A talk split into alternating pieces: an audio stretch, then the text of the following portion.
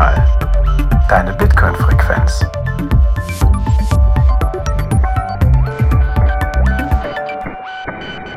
Einen wunderschönen Abend zusammen. Herzlich willkommen zur 142. Folge von Notsignal. Das ist eine ganz besondere Folge. Hier haben wir auch alle zusammen. Äh, wir können einmal die Runde machen. Wer ist hier alles dabei?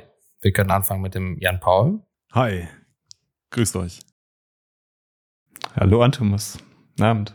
Den Martin. Hello.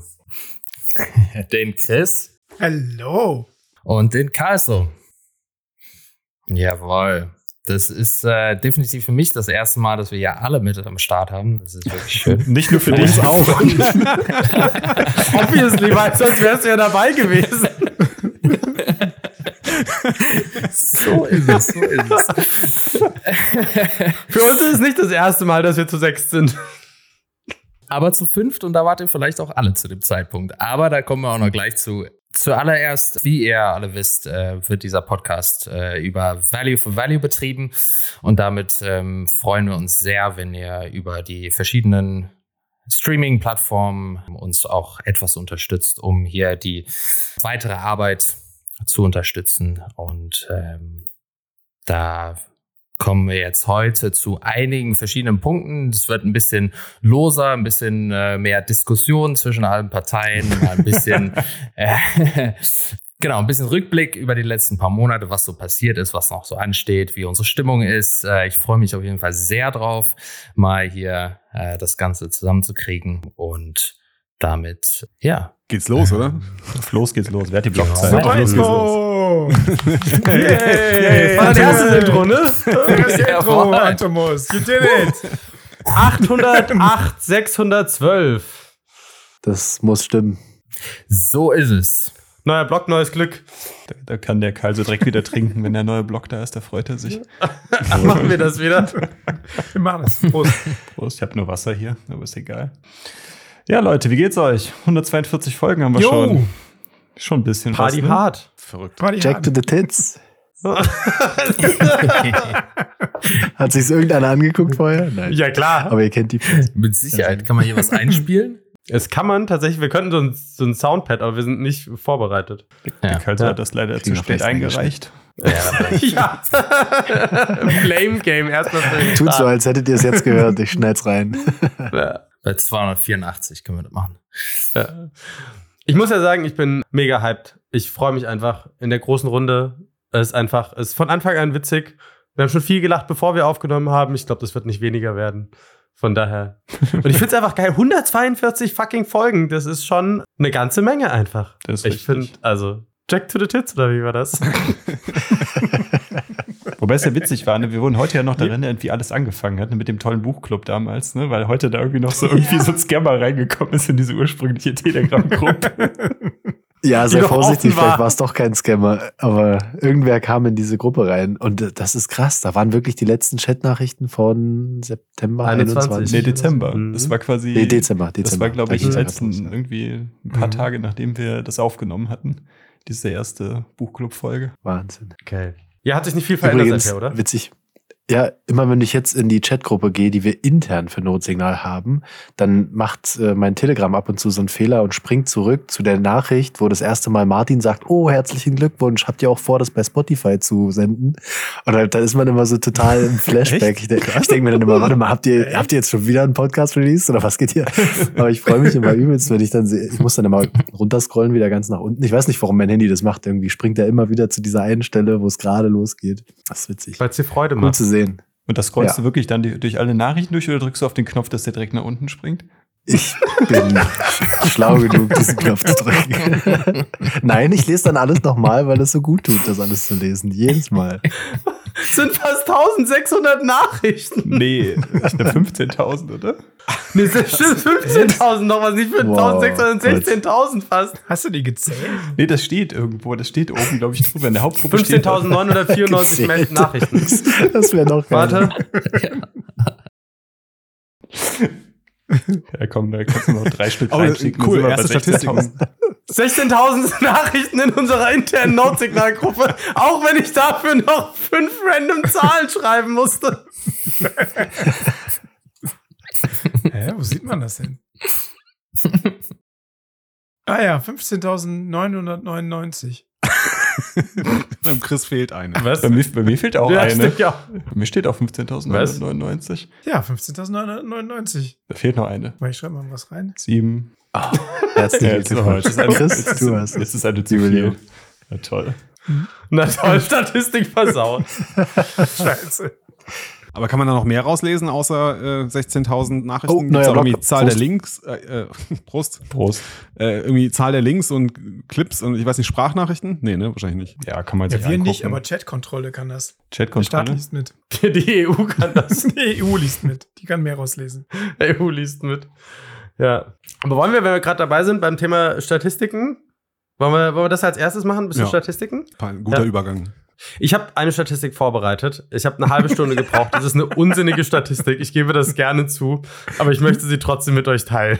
Wer hat an wie vielen Folgen teilgenommen? Was schätzt ihr? Wer hat von uns am meisten Folgen gemacht? Jan Paul. Jan Paul. Jan Paul. Tatsächlich. Das ist Jan Paul mit 89 Folgenteilnahmen. krass, echt.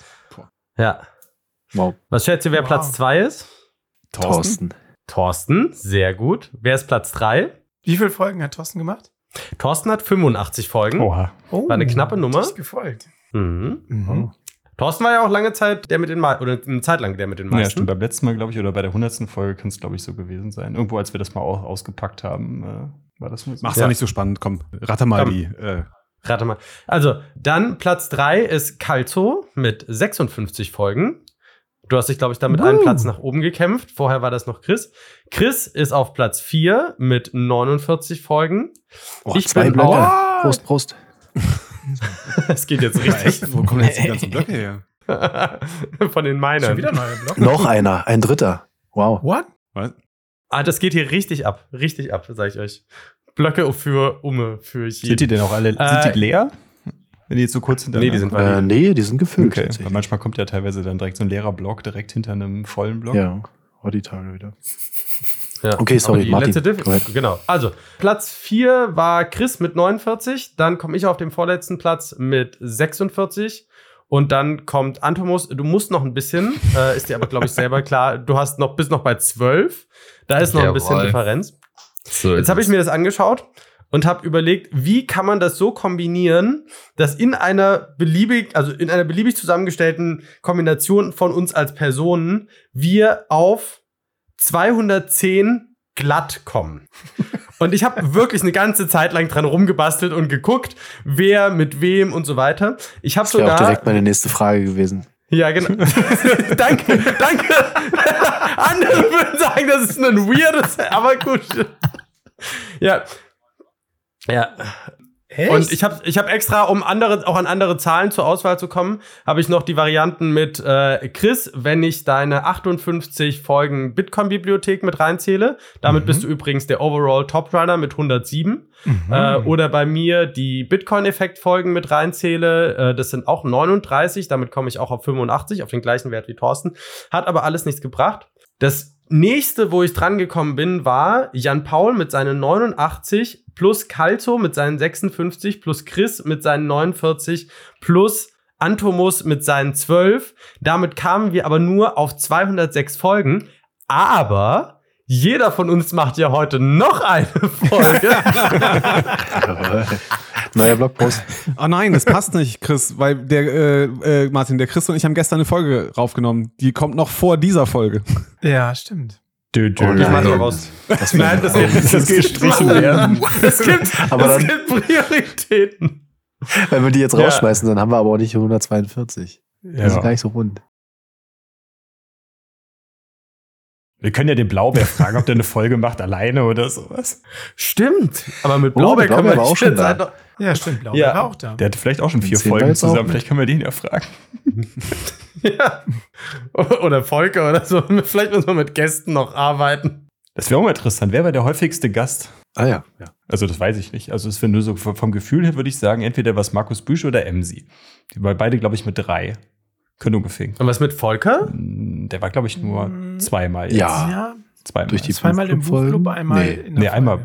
Ja, doch, vielleicht auch dreimal jetzt dann auch, glaube ich. Ja. Hm. Oder war der einmal nur im Buchclub? Gigi war zweimal oder dreimal? Gigi war auch schon dreimal, ja. Drei bin der auch. Ne? Ach, dreimal schon. Das hat doch keiner, glaube ich, die vier geschafft. da können sich alle jetzt angesprochen fühlen, ein cooles neues Thema aufzumachen, um ein viertes Mal zu kommen. Ja, so ist das. Ihr seht uns gehen die Gäste aus. ja, das, das ist das große Problem. Uns gehen die Gäste aus. Ich bin aber äh, begeistert, wir haben das relativ gut geschafft, dass wir uns an das niedrigere Tempo gehalten haben. Ich war da zwischenzeitlich skeptisch, dass wir wieder auf vier bis fünf Mal pro Woche hochfallen, aber da haben wir Disziplin. Ja, da bin ich auch erstaunt. Mhm. Und wir haben trotzdem auch immer mal zwischendurch einen Puffer aufgebaut. Das fand ich angenehm, dass wir uns dann weiter an den Samstag gehalten haben als Release. Selbst wenn jetzt mal eine Folge mehr im Kasten war. Das hat es ein bisschen entschleunigt. Ja, zwischenzeitlich hatten wir aber schon ja auch dann mal Mittwochsfolgen veröffentlicht, jetzt gerade so in den letzten drei Monaten, so über den Ja, Sommer stimmt. zwischendurch. Mal hatten wir ja schon mal ein bisschen mehr in der Pipeline und äh, dann kam das ja dann durchaus auch schon mal. Mittwochs, ja. Und das im Bärenmarkt. Und das im Bärenmarkt ist Mehr in der richtig. Pipeline haben. Ja. Bear Markets are for Builders. ja. Hier, apropos Mittwochsfolgen, sollen wir mal so über diese, ich weiß, ich meine, die haben ja den Paul ich gemacht, das ist jetzt auch schon, glaube ich, schon fast zwei Monate her, wo wir diese Boost-Folge gemacht haben und einfach mal so ein bisschen gelabert haben, so ein bisschen irgendwie. Habt ihr da so eine Meinung zu? Jetzt die, die anderen vier, die jetzt nicht dabei waren? Wollt ihr dazu euch mal äußern?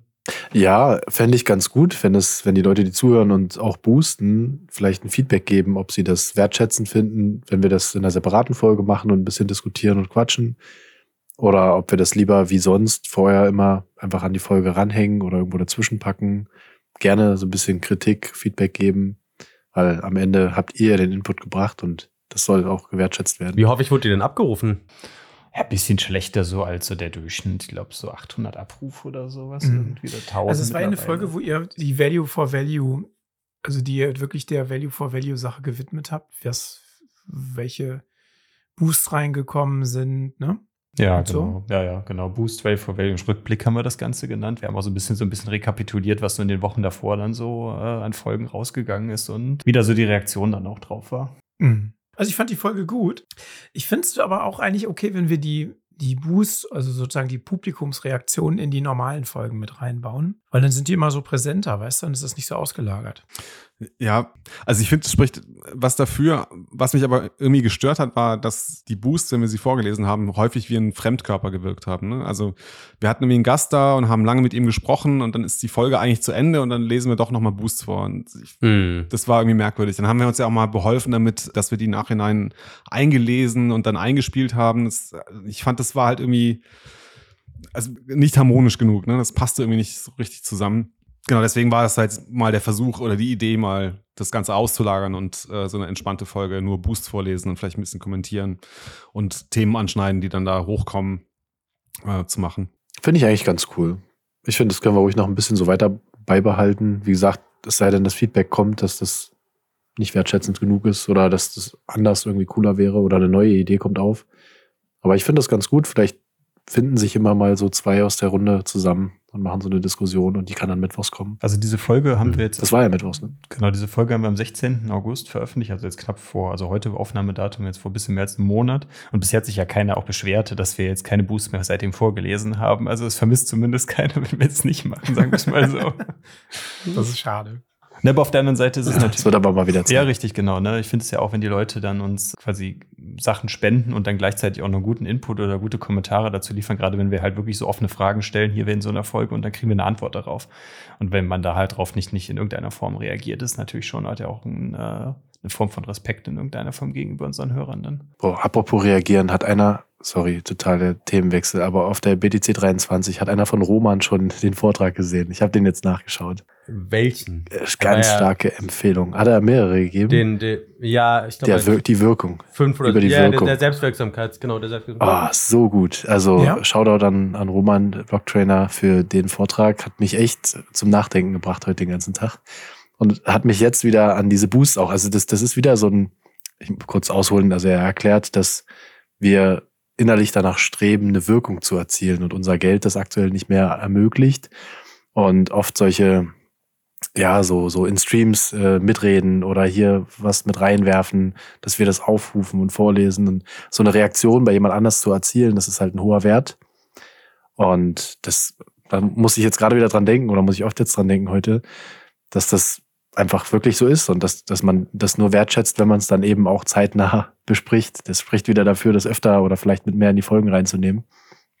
Müssen wir mal schauen. Also hat mich bloß daran erinnert. Ja, schaut euch mal an auch die Zuhörer. Aber auf der anderen Seite haben man halt in diesen einzelnen Folgen deutlich mehr Raum, um die Sachen, auf die Sachen einzugehen. Ich finde eigentlich das Konzept eigentlich ganz schön, das irgendwie so zusammenzupacken, gerade wenn es auch Boosts sind, die irgendwie so vielleicht auch Fragen beinhalten oder auch irgendwie so Themen, auf die man irgendwie weiter drauf eingehen kann dann äh, hat das in so einer Folge irgendwie mehr Raum, da, da länger drauf einzugehen. Wenn das jetzt nach so einem Interview oder ein Gespräch mit einem anderen Gast zu einem ganz anderen Thema ist, ist es da vielleicht auch manchmal schwierig, dann den Gast einzubeziehen oder ob das eben zu dem Thema passt. Und da finde ich es eigentlich ganz schön, wenn man da wirklich irgendwie so dem gerecht wird und so, ja, dem Ganzen mehr Raum geben kann. Vielleicht ist das ein eigenes Format, Community dass man irgendwie sowas macht. Ja, ne, ja, so Review einfach, weil, also zum Beispiel, was man ja machen könnte, ist diese Boosts nehmen und sie nach der Folge, zu der sie dazugehören, sortieren. Die sind ja teilweise sonst so ein bisschen durcheinander. Und dann quasi sagen, das war, ne, das sind die Folgen des letzten Monats. Und dann sich vielleicht nicht alle, aber irgendwie so die, wo es die meisten Boosts irgendwie zu gab, wo es die meisten Kommentare, die meisten Gedanken zu gab und dann irgendwie so die, die, kann, ne, die Booster zu nehmen, die Gedanken dazu nehmen, darauf nochmal so ein bisschen eingehen, äh, wenn das irgendwie Fragen zum Beispiel zum Buchclub sind, das auch nochmal mit explizit aufzunehmen oder so. Und dann halt wirklich so eine, so eine Review-Folge zu machen, ist, glaube ich, auch für uns nochmal spannend, weil wir dann auch nochmal sehen, wie wir diese Folgen eigentlich gemacht haben und das uns sicherlich auch nochmal hilft, besseren Content für unsere Hörer zu machen und aber auch so ein bisschen die, die Wirksamkeit zu sehen und dem einen gewissen Raum einfach einzuräumen. Ich glaube, der Martin hat die Folge nicht gehört, die wir gemacht Das haben. habe ich mir auch gedacht. Es ist genau das, was wir gemacht haben. Wir haben die Boosts tatsächlich nach den einzelnen Folgen sortiert, die ein bisschen durchgegangen äh, und haben dann wirklich darüber gesprochen. Also Verdammt. Ihr seid so aber vielleicht ist es auch immer ein eigenes Format. Okay, ne- nächste Frage. Ne? Also wir haben 142 Folgen gemacht und ich habe 89 äh, davon produziert. Aber jetzt mal ehrlich, hat, wer hat wie viele Folgen gehört von Notsignal? Martin. Hast du alle 142 Folgen gehört? nee, ich habe nee, ich hab nicht alle 142 Folgen gehört, das weiß ich vor sure. 141. Ich weiß, dass ich, ich glaube, von denen, in denen ich selber drin war, fast keine gehört habe. Ich glaube, oder vielleicht ein, zwei. Die Frühstücksfolge und die, äh, also die, äh, die hier vom Podcast damit. Die habe ich auf jeden Fall gehört, weil die, diese Frühstücksfolge einfach großartig war, fand ich. Die fehlt mir noch. Und ansonsten geht's so. Ich glaube, ich habe alle Tech Boost Folgen gehört. Ich habe nicht alle Philosophie Folgen oder philosophischeren Folgen gehört. Ich habe gemerkt, dass ich über die letzten, aber das, da kommen wir gleich nochmal zu einem anderen Thema, dass ich über die letzten Wochen weniger theoretische und mehr praktische Folgen gehört habe. Generell, nicht nur bei Mhm. Notsignal, sondern immer dann, wenn es um irgendwelche theoretischen, abstrakten könnte, wollte, müsste, Bitcoin-Adoption, was wir uns wünschen würden, Sachen gegangen sind, dann habe ich gedacht, so, äh, und immer dann, wenn es um anfassbare, tatsächliche Lösungen, Herausforderungen und so weiter geht, dass ich dann angefangen habe, dass das, dass das mir wichtiger geworden ist. Und da habe ich dann mehr gehört. Wie viele Folgen ich gehört habe, I don't know, kann ich nicht genau sagen, müsste ich raussuchen. Das war jetzt keine Challenge. Du musstest mir das jetzt nicht äh, einen Rechenschaftsbericht liefern. Nein, aber ich finde, ich, ich finde, ich finde, es ist eine, es ist eine spannende Frage. Ja. Weil, also tatsächlich die eigenen Folgen zu hören, ist ja auch, also, ne, ich, ich mache zum Beispiel in meiner Freizeit viel, viel Gaming. Und beim Gaming, wenn du besser werden willst, ist es super wichtig, dass du dir deine eigenen Spiele anschaust und anschaust, an welchen Stellen du wie verkackt hast. Und ich mache das überhaupt gar nicht. Und das wäre aber voll gut. Und es wäre eigentlich bei Notsignal, sich die eigenen Folgen nochmal anzuschauen und zu gucken, ob man irgendwo Mist erzählt hat oder warum, fände ich mega spannend. Und auch, ne, keine Ahnung. Ich finde es eine gute Frage. Ja, also ich habe tatsächlich erst sehr spät angefangen, unsere eigenen Folgen überhaupt zu hören. Ich habe das anfangs gar nicht gemacht. Auch nicht die, wo du nicht dabei warst. Nee, auch die nicht. Ich habe irgendwie gefühlt mir eingeredet, ich hätte die Zeit nicht oder weiß ich nicht. Das, also man, es hängt ja dann trotzdem bei Twitter. Da hieß es noch Twitter. Aber das hat sich geändert. Also ich mache das jetzt schon sehr, ich versuche wirklich dran zu bleiben und alle Folgen zu hören, weil wir öfter mal so eine Verweise haben oder man merkt, wenn man einen Gast hat, dass man sagen kann, hier, da haben wir doch darüber geredet in der und der Folge und das so das Thema. Und generell, vielleicht ist das, spricht das ja auch für die Qualität von den Folgen, dass ich äh, gesagt habe, das interessiert mich halt auch einfach oft von den Themen. Also ich, ich finde, wir machen, klingt jetzt nach einem Selbstlob, ist aber eher das Lob an die anderen Folgen dann. Wir machen schon echt spannende Themen und wir sortieren die uns schon gut vor. Also das finde ich, machen wir schon, dass wir lange diskutieren, ob das Sinn macht, ob das gerade passt und wer da ein guter Gast ist und so weiter. Aber ja, wie gesagt, für, für den Zuhörer klingt's nach, nach Eigenlob, aber das ist es nicht, weil ich da echt eher so in die Runde gucke und äh, ja, die Leute, die, die die Folgen produzieren und sich die Mühe machen, da die, die, die Gäste rauszusuchen. Ja, Jan Paul, auf jeden Fall du. Wa- wa- Warum lachst du, Ähm, Jan Paul? Nein, also, ich musste lachen, weil, also, ne, äh, weil Karl so halt gesagt hat, so, ja, ich äh, will ja keinen Eigenlob machen, so. Und, und dann sich doch zu Ja. loben. So. Es ist halt schwierig. Ich weiß genau, Nee, was du willst. Das ist ein Genau, schmaler Grad. ja. Genau, ja, sich da nee, es auf dadurch, dass wir, das zu haben wir ja gerade gesagt, wo wir, wo wir dabei waren und wo wir nicht dabei waren. Und mir geht's da eher um die. Meine eigenen höre ich auch so gut wie gar nicht. Das Mhm. muss ich auch sagen. Also, wie Martin sagte, außer dadurch, dass ich jetzt anfange zu schneiden, da habe ich dann immer mal meine Stimme im Ohr, aber sonst brauche ich das nicht wirklich. Ich war ja dann dabei. Also, Jan Paul, hast du sie denn alle gehört? Ich glaube schon, ja. Doch, doch, doch. Ich glaube, ich. Also mir würde jetzt bewusst keine einfallen, die ich nicht gehört habe. Sehr gut. Kann ich, glaube ich, von mir auch sagen. Ja, gut, du hast ja auch fast alle geschnitten. du hast Genau. sie alle geschnitten. Also ja. ich bin, ich bin wirklich, ich bin gerade wirklich in der letzten Zeit höre ich sie mir nicht noch mal ein drittes Mal an. Also wenn, wenn also die schlimmste, die schlimmste Situation ist, ich bin dabei, ich schneide das und dann höre ich sie mir noch mal, wenn sie veröffentlicht ist, an. Aber jetzt in der letzten Zeit habe ich irgendwie überhaupt keine Zeit mehr oder irgendwie überhaupt keinen Kopf mehr. Da versuche ich einfach nur, ich sehe diese ellenlange Liste von meinem Podcast-Player und versuche sie einfach irgendwie so viel wie möglich irgendwie rauszukriegen. Und das sind immer so Quick-Wins. Ja, Notsignal, komm, kann ich direkt wegmachen, kenne ich schon. Und, äh, Mhm. aber bis so vor äh, zwei Monaten oder so eigentlich immer. Immer alles ausnahmslos. Selbst wenn es immer nur so im Hintergrund irgendwie so bei irgendwas anderem dabei.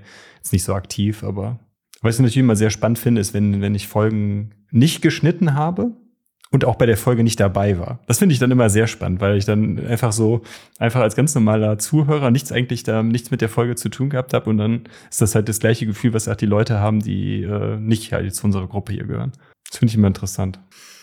Ich habe einen Tick. Ich, wir haben ja, wir können ja Pre-Mine machen, ne? Wir können ja die Folgen hören, bevor sie veröffentlicht werden. Ja. Ich kann das nicht. Ich Wie, kann das was- nicht. Ich muss immer warten bis samstags 8.21 Uhr und dann kann ich die erst hören. ich, weiß, Jan Paul, du schreibst ja manchmal, ja, ich habe die neue Folge schon gehört, ist echt gut geworden oder so. Aber ich könnte das nicht. Habe ich eine Hemmung. Mach ich aber auch nicht. Also. Da bin ich der Einzige, der das macht. Ja, ja, ja, Ja, genau. stimmt. Aber bei denen, wo es halt nicht so ist, wo ich ja dann umso gespannter bin, dann, äh, weil ich ja nicht weiß, was da passiert. Hörst du unsere Folgen an, Thomas? Ja, also in letzter Zeit mehr. Also ich muss sagen, so gerade am Anfang, als ich auch hier auf äh, Bit by Bit und so in den verschiedenen Post Podcasts, wo ich dann auch mal zu Gast war oder so, habe ich immer selber die eigenen Folgen gehört, um dann halt irgendwie so Sachen rauszuschreiben, zu gucken, wo man irgendwie Sachen falsch macht. Und genau das mache ich mittlerweile weniger und dafür versuche ich auch gerade, also ich hatte gerade Anfang des Jahres so eine ganze Phase, wo ich so weg von den ganzen Bitcoin-Podcasts gegangen bin und so irgendwie mal eine Pause gebraucht habe, irgendwie so nach so zwei, zweieinhalb Jahren irgendwie täglich hören, so mal irgendwann so ein bisschen äh, voll alles. Und da bin ich so eher zu anderen Podcasts übergegangen, zu ganz anderen Themen. Und jetzt so gerade in den letzten zwei, drei Monaten habe ich jetzt so den Schwenker wieder zurückgemacht und äh, ja, da definitiv jetzt auch die unsere gehört. Also Ist ein guter Übergang. Thema Pause. Wie bullish oder bearish seid ihr momentan auf das Thema Bitcoin? Wie, wie steht ihr dazu? Also ich habe gemerkt, es gibt immer mal wieder so Zeiten, wo Leute feststellen, boah, ich habe mich jetzt lang genug damit beschäftigt, es geht mir auf die Nerven oder ich habe irgendein Problem damit. Christo hat es in irgendeiner Folge mal gesagt, du hast eine Sinnkrise mit Bitcoin gerade und es gibt es immer mal wieder. Wie steht ihr momentan zu Bitcoin? Hm, ja, Jan Paul und ich haben gestern da ein bisschen drüber gesprochen in Folge 141. Kannst du mal anhören. ja, es, komm. Es äh, traut sich so richtig keiner, ne? Also, Na doch, erzählt doch mal. Also das würde ich gerne hören, was ihr, was ihr so ein bisschen besprochen habt. Ihr müsst ja nicht alles wiederholen, aber naja, jetzt habe ich gerade die Möglichkeit, nicht das rein, da reinzuhören. also äh, Chris und ich haben, also für uns gestern, für die Zuhörer, das ist die Folge von der letzten Woche, eine Folge aufgenommen zum Security Model von Bitcoin. Und ja, ich, Chris, du hattest das irgendwie ganz gut auf den Punkt gebracht, ne? du, dass es für dich so einer der ersten Punkte ist, wo du sehr, eher skeptisch geworden bist oder eher zögerlich geworden bist. Wie hast du es nochmal ausgedrückt? Mm, Ja, das ist für mich so ein bisschen in der ganzen Bitcoin-Reise, die ich jetzt mache, die jetzt ja auch schon ein paar Jahre ist und mit wirklicher täglicher Beschäftigung, obsessiver, ist das eigentlich der erst, das erste Mal, dass ich was gefunden habe, wo ich nicht wirklich eine Antwort drauf finde, eine positive. Also Bitcoin hat eigentlich für alles immer eine Antwort, aber ich habe da nicht eine Antwort gefunden, die mich persönlich so zufriedenstellt. Für mich ist das ein bisschen ein Elephant in the Room. Ähm, Mhm. Wir haben das da jetzt in der Folge jetzt auch so auseinandergenommen, was wir da, also haben versucht, das Thema aufzurollen und dann nachher halt so ein bisschen auch bewertet, wie wir das sehen. Und ja, das, ich finde, das ist was, das ist für mich nicht so richtig geklärt. Das liegt in der Zukunft und ich weiß auch nicht genau, wie die Incentives da so liegen, dass das vernünftig klappen kann. Ich finde das aber sehr gut. Also mich befriedigt das sehr, dass irgendwie, dass wir das analysiert haben und auseinandergenommen haben und so. Weil es gibt ja irgendwie nichts Schlimmeres, als irgendwie mit einem Gefühl durch die Gegend zu laufen, das du nicht richtig zuordnen kannst. Mhm. Wisst ihr, wie ich das meine? Also, wer das wir jetzt, für mich ist jetzt klar, wo ich irgendwie da ein Problem sehe. Und ich glaube, ich konnte das auch gestern in der Folge ganz gut für mich so definieren, wo das steckt. Und zwar in den Anreizen, die Mhm. nicht so richtig passen. Ja, und das soll nicht heißen, dass ich bearish bin, aber es gibt mir ein bisschen realistischeren Blick auf das, was jetzt so kommt mit Bitcoin oder was, wie- nein, nicht das, was kommt. Also es macht mir so ein bisschen die Laser-Eis-Brille, nimmt es mir runter. Die Mhm. rosa-orangene Brille. Hm. Wisst ihr, wie ich es meine? Also macht mich ein bisschen realistischer und hat mir auch, habe ich noch überlegt, wie ich damit umgehe und so. Aber ich bin da happy mit. Das ist okay. Was sagst du, Jan Paul? Klingt gar nicht so, aber ich, ich verstehe, was du meinst. Absolut. Ja. Ja, also ich weiß nicht so genau, wie ich das bei mir selber, was ich da bei mir selber genau beobachte. Was, glaube ich, klar ist, ist, dass ich ziemlich genervt bin von so hyperbullischen, überbullischen Takes und irgendwie alles ist kein Problem und ne, this is the way, da geht's lang und Hyperbitcoinization und dann wird alles gut. Das nervt mich irgendwie, ich weiß nicht warum, aber es irgendwie stört mich einfach so. Ich finde das irgendwie ja, lame. Und ich glaube, was, ne, es befriedigt so ein bisschen mein, mein Trieb, irgendwie den Leuten mal vorzuhalten, so, ey, das, vielleicht stimmt das aber alles gar nicht, was du da erzählst, ne? So Hyperbitcoinization ist irgendwie das Beste, was uns passieren kann und es wird auf jeden Fall passieren oder, ne, da einfach gegenzuhalten, so, ja, aber pass mal auf, wenn das passiert, dann ist es vielleicht sogar richtig schlecht für Bitcoin. Ja? Das ist so eine der, der Takes, oder eine der, das ist so ein bisschen ein Gedankenspiel von mir, so ein bisschen, ne, befriedigt auch natürlich auch so meine intellektuelle Neugier, mein, mein, mein Drang, das Ganze irgendwie zu durchdenken und gerne auch irgendwie so zu durchdenken, dass ich denke, ja, okay, vielleicht ist es doch nicht alles so bullish, wie es, wie es immer dargestellt wird. Das ist aber natürlich, also natürlich, ich mache jetzt hier so ein bisschen Seelenstriptease, merke ich gerade. Ne, es ist, also das, also vielleicht Vize, Fazit von mir, so ich, ich bin bearish, so ich bin richtig bearish gerade. Ja, I don't believe. So ist halt gerade der, der yeah. Seelenzustand. Das finde ich super. Findest Das finde ich richtig gut. Ja. Ja, ich habe nämlich gerade das Gefühl, dass wir alle viel zu bearish sind.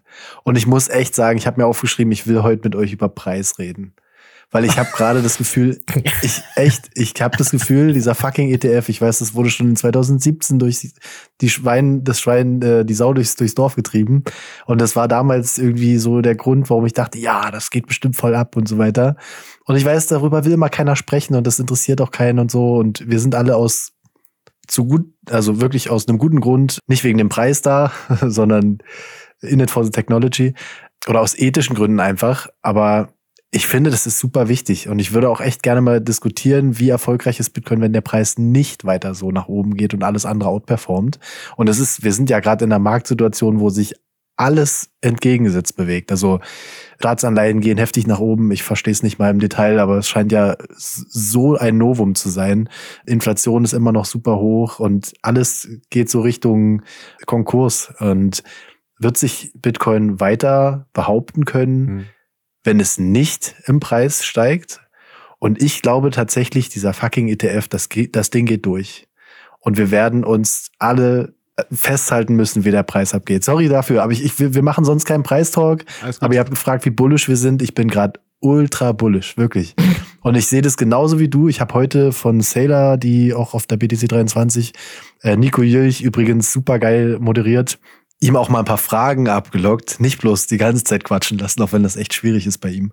Aber er hat halt so schön gesagt, wollen wir das überhaupt? Wollen wir, dass denn jeder versteht, was Bitcoin ist und dass da jeder jetzt mit allem, was er hat, reinbuttert und der Preis ist bei sonst wo? Und dann fragt man sich doch ehrlicherweise, hätte man nicht noch ein bisschen länger stacken wollen und so.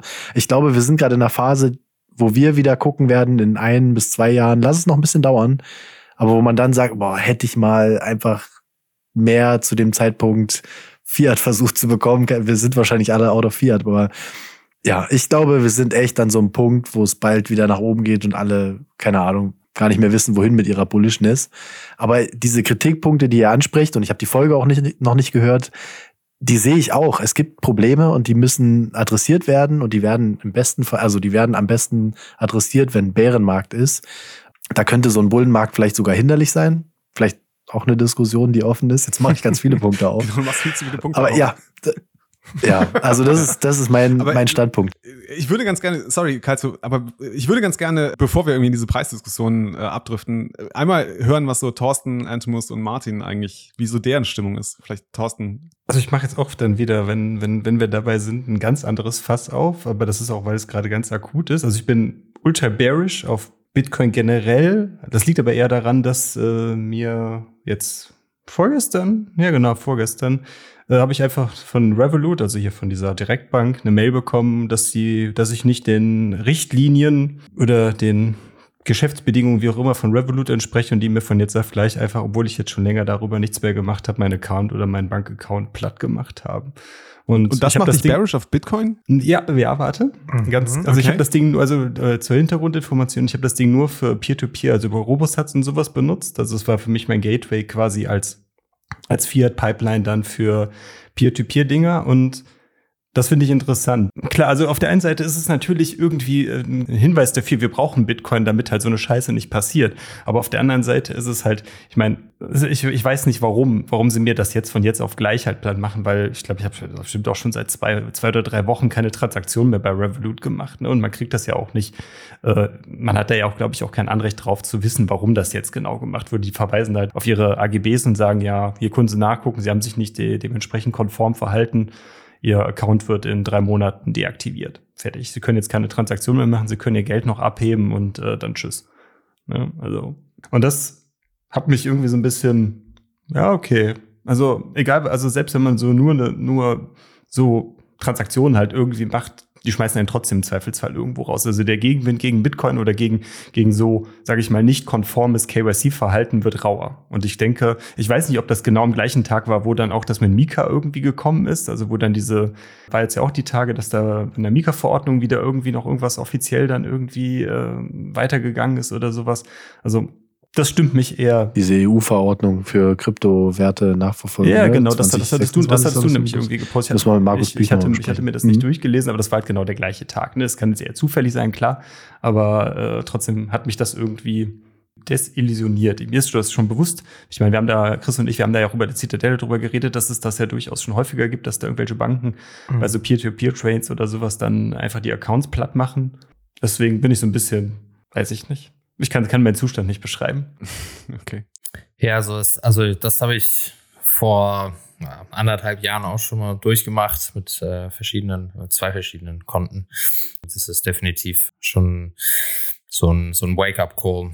Aber für mich gerade so in der aktuellen Situation muss ich sagen, genieße ich die Zeit so jetzt im, im Bärenmarkt dadurch, dass es und also ich kann gar nicht sagen, ob ich bullish oder bärisch bin gegenüber dem Preis. Das so ist, wenn ich eine Sache gelernt habe über die letzten paar Jahre, dann, dass man darüber keine Prognosen fällen sollte.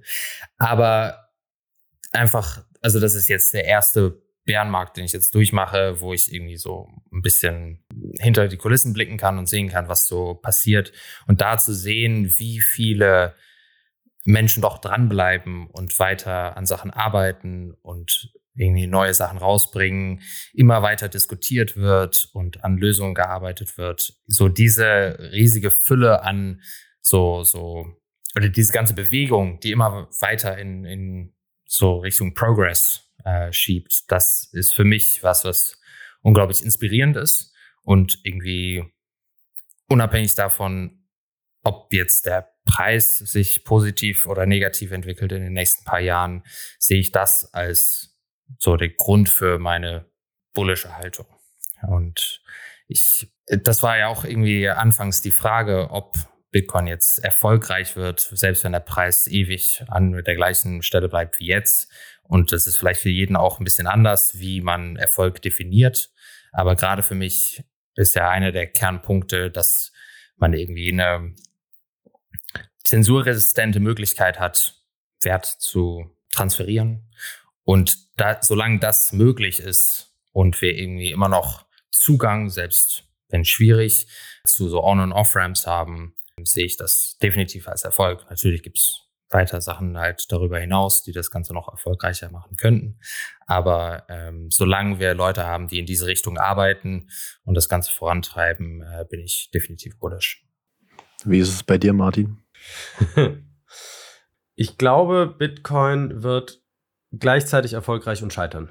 Und zwar unterschiedliche Teile davon. Da ich viel mir diese Business-Seite davon anschaue, habe ich über die letzten Monate so ein paar Sachen für mich festgestellt. Das eine ist, wenn man sich das ganz neutral anschaut, dann ist dieser ganze Hype und das ganze Verhalten, was die Bitcoiner an den Tag legen und dieses, ich nenne es mal kulthafte, nicht viel anders als bei anderen disruptiven Technologien. Das kannst, also viel davon kannst du einfach Bitcoin durch, keine Ahnung, Virtual Reality oder KI ersetzen und das Verhalten funktioniert eins zu eins genauso.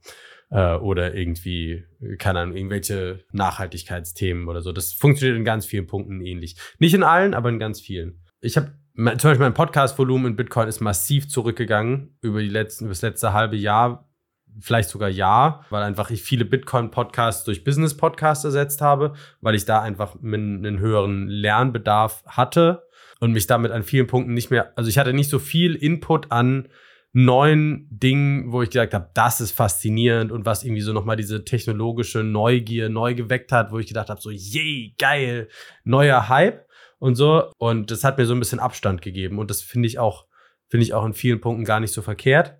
Wenn ich mir die unternehmerische Seite anschaue, dann ist die Realität einfach, der Space ist halt nicht erwachsen. Also, das ist, es gibt ein paar, aber alles in allem ist das aus einer Business-Perspektive sehr jung und äh, ein Satz, den ich häufig von, von Leuten im Bitcoin-Business-Umfeld höre, ist halt, ich habe keine Lust mehr auf die Leute, ich möchte was mit Erwachsenen machen. Und, und das ist halt, also das ist halt, weil, äh, und das ist gar nicht, gar nicht, wir sind halt noch early und die meisten Companies sind halt noch nicht durch irgendwie drei, fünf, zehn Jahre unternehmerischen Pain gegangen und haben bestimmte Learnings einfach noch nicht machen können, weil der Space einfach noch nicht so alt ist. Und für Lightning ist das nochmal zwei Level schärfer, weil einfach Lightning generell noch ein ganzes Stückchen jünger ist und einfach noch viel fucking earlier. Lightning ist aus meiner Sicht, hatte ich in der Buchclub-Folge schon gesagt, fundamental im Großteil Custodian und das bricht mit vielen Bitcoin-Idealen. Auch das macht mich eher bearish. Und ich war so ein bisschen desillusioniert und dann saß ich neulich, weil mein Zug ausgefallen ist, am Bahnhof bei McDonald's und habe eine Kassiererin gesehen mit diesem Blick, den Leute haben, die in einer beschissenen finanziellen Situation sind, in einem Job, den sie hassen und nicht wissen, wie sie da rauskommen. Und dachte so, für dich kann Bitcoin was verändern. Und das hat mir Hoffnung gegeben. Das fand ich geil. Und die Konferenz jetzt in, in Innsbruck war geil, weil ich auch gemerkt habe, da sind viele Leute, die halt trotzdem was bewegen wollen. Und da ist Energie da und da ist Dynamik da und so. Aber ich glaube, wir werden viele unserer, dieser Bitcoin-Ideale verlieren. Und zwar in dem Moment, wo wir Industrial Adoption haben, in dem Moment, wo wir Mass Adoption haben, in dem Moment, wo wir äh, wo BlackRock reingeht, wo die, wo die ETFs reingehen, äh, wo Staaten noch stärker reingehen. Ich meine, die USA ist der größt, fünftgrößte Holder von Bitcoin globally, Single, Single Holder oder Single Back. Also das ist, da ist viel einfach schon drin, wo ich denke so, ich glaube, viele von diesen Idealen, von dem, was wir uns damit erhoffen, wird verloren gehen und nur die Sachen, die der Code hart vorgibt, können wir beibehalten und vieles von der Community, von den Community-Idealen äh, werden wir verlieren. Und das macht mich traurig. Mhm. Ich finde das ganz interessant. Krass düsteres Bild so im Gesamtstimmung. Äh, Ja, ich glaube, ich finde es ganz interessant, dass wir es aus verschiedenen Perspektiven bewerten. Also, Kalsto, du warst ja beim Preis und warst bullish. Jan Paul und ich waren eher so beim Systemimmanenten und haben da, beschäftigen uns gerade damit. Martin, du mit dem Umfeld, mit dem Business. Thorsten mit den On- und Off-Ramps. Antumus, du warst auch eher beim Building. Äh, sind verschiedene Perspektiven, finde ich interessant. Finde ich gut. Haben ja alle ihre Berechtigung. Oder was sagt ihr? Was ich, was ich spannend fand, war, ich habe zum Beispiel mit, mit einem von The Bitcoin Company auf der Konferenz geredet. Und das Modell, was die machen, ist, das, das fand ich so geil. Das Modell, was die machen, ist, du kannst dir Kreditkarten kaufen, zum Beispiel mit 1000 Euro Wert drauf. Ich weiß nicht, ob es technisch gesehen Debitkarten sind oder, ne, aber egal. Kreditkarten kaufen mit 1000 Euro Wert für Bitcoin. Du brauchst im Prinzip kein KYC in irgendeiner Form, die sind nur Off-Ramp. Und die kaufen die dann von Visa und Mastercard. Visa und Mastercard verkaufen denen eine Kreditkarte mit 1000 Euro Guthaben äh, zum Preis von 970 Euro, weil sie wissen, dass sie mit 5% Gebühren 50 Euro machen und dass das für die ein Netto plus 20 Dollar Deal oder Euro Deal ist. Ähm, und das heißt, du kannst dir halt einfach an irgendeiner Stelle Bitcoin kaufen und an irgendeiner anderen Stelle Bitcoin verkaufen. Und es war ein schönes Beispiel dafür, dass eine der Sachen, die Bitcoin als globales Geld macht, ist, dass es International Arbitrage massiv fördert, weil du die ganze Regulierung nicht international auf die Beine gestellt kriegst, weil sich nicht alle Staaten ändern können. Und das heißt, du hast einen viel härteren internationalen Wettbewerb für nutzerfreundliche Regelungen. Wobei man dazu sagen muss, dass Nutzer nicht unbedingt der Feldwald- und Wiesen-Bitcoiner ist, sondern Nutzer halt im Zweifel auch BlackRock sein kann und andere Big Corporates.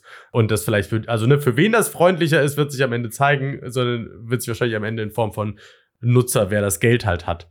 Also kundenfreundlich zeigen. Aber ich fand es spannend, weil das ist, ich glaube, eine Sache, die Bitcoin auf jeden Fall macht, und das würde ich insgesamt als positiv bewerten, ist, es bringt uns als Welt näher zusammen.